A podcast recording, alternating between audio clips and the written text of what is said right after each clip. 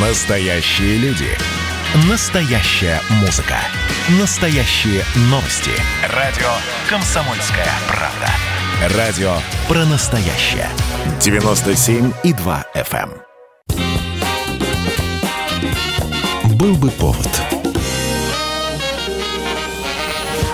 Здравствуйте, я Михаил Антонов, и эта программа «Был бы повод» 2 декабря на календаре. И рассказ о событиях, которые происходили в этот день, но в разные годы, ждет вас в сегодняшней передаче.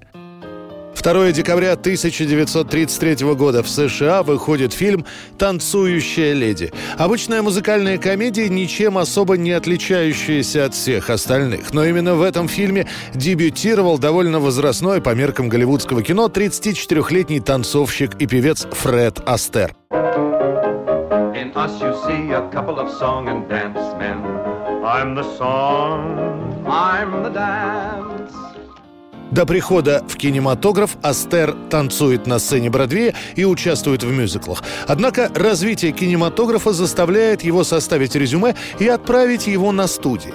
К тому же банковский кризис затронул и театр. Люди туда идут неохотно. Другое дело кино, билет на которое стоит в несколько раз дешевле. С Астером очень неохотно подписывают контракт.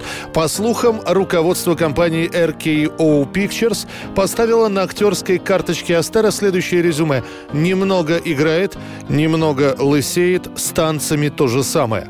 Чуть позже писать будут совершенно другое. Продюсер Дэвид Селзник, который подпишет первый контракт с Редом Астером, скажет «Я не уверен в этом человеке, но я чувствую, что, несмотря на его огромные уши и плохую линию подбородка, его обаяние настолько огромно, что превосходит даже его убогую игру». Так начинается голливудская карьера знаменитого Фреда Астера. Он снимется в 31 музыкальном фильме и уже при жизни станет легендой Голливуда. heaven. I'm in heaven. And my heart beats so that I can hardly speak. And I seem to find the happiness I see when we're out together dancing cheek to cheek. 1954 год, 2 декабря. Конец эпохи макартизма и конец массовой охоте на ведьм, которая проходила в США с самого начала 50-х годов. А началось все с составления списка из нескольких тысяч граждан США, которых сенатор Маккарти и американские спецслужбы сочли неблагонадежными по причине сочувствия социалистам. Эти люди преследуются, массово изгоняются с работы, на них заводятся дела оперативного учета и сами люди отдаются под суд. Agent is not so much concerned with the secret information. Именно из-за этого списка отказался возвращаться в США Чарли Чаплин. Преследованием подвергался драматург Артур Миллер. В список попал композитор Леонард Бернстайн. Был лишен допуска работы с секретными проектами отец атомной бомбы Роберт Оппенгеймер. За подозрение в шпионаже в пользу СССР казнены супруги Розенберг. Антисоветская истерика начнет стихать после того, как 2 декабря 1954 года Сенат осудит сенатора Джозефа Маккарти и признает его поведение противоречащее традициям Сената. В итоге Маккарти найдет свое утешение в алкоголе и за три года окончательно сопьется. Подорванный организм так и не сможет противостоять гепатиту, и бывший сенатор завершит свои дни в обычной больничной палате в возрасте 48 лет. 1993 год, 2 декабря. Мировая пресса сообщает, ликвидирован самый знаменитый из наркобаронов Пабло Эскобар. К началу 90-х годов Эскобар на первом месте в списке самых разыскиваемых преступников-наркоторговцев. Его ищут спецслужбы, военные, просто охотники за головами, так как за поимку Пабло назначена крупная награда. Его обвиняют не только в создании крупнейшего картеля. За плечами наркобарона убийства, финансовые махинации и, как финальная точка, терроризм. Именно люди Эскобара в ноябре 89-го закладывают бомбу в пассажирский самолет колумбийской авиакомпании компании и после взрывают ее, в том теракте погибнет более 100 человек. Но Пабло Эскобар не зря еще с середины 70-х годов начинает выстраивать свою империю. Подкупы, угрозы, тайные убежища – все это позволяет Эскобару какое-то время скрываться.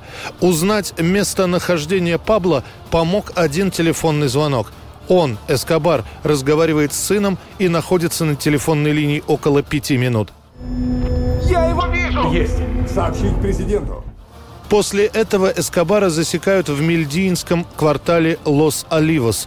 Уже в скором времени дом, в котором он укрывается, был со всех сторон окружен спецагентами. Спецназовцы выбивают дверь, врываются вовнутрь, начинается перестрелка.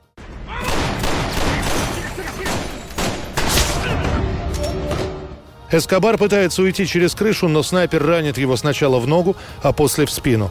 Далее существуют разные версии. Семья Эскобара утверждает, что Пабло застрелился сам – Спецслужбы заявляют, что контрольный выстрел в голову сделал снайпер. На следующий день правительство Колумбии делает заявление о ликвидации Эскобара, а чуть позже состоятся похороны наркобарона. На них придет несколько тысяч человек, которые будут кричать о том, что Эскобар – национальный герой, и скандировать его имя. 2 декабря 1978 год. Род Стюарт снова на первом месте с песней «Die I Think I'm Sexy». Когда песня выходит, многие музыкальные критики э, начинают ругать Рода Стюарта за предательство своих блюзовых корней, поскольку у песни аранжировка в стиле диска. Но Стюарт, да и другие музыканты в поддержку Стюарта указывают на то, что и другие уважаемые исполнители, такие как Пол Маккартни и Роллинг Стоунс, также издавали песни с дисковым привкусом вкусом. Это была программа «Был бы повод» и рассказ о событиях, которые происходили в этот день, 2 декабря, но в разные годы. Очередной выпуск завтра. В студии был Михаил Антонов. До встречи.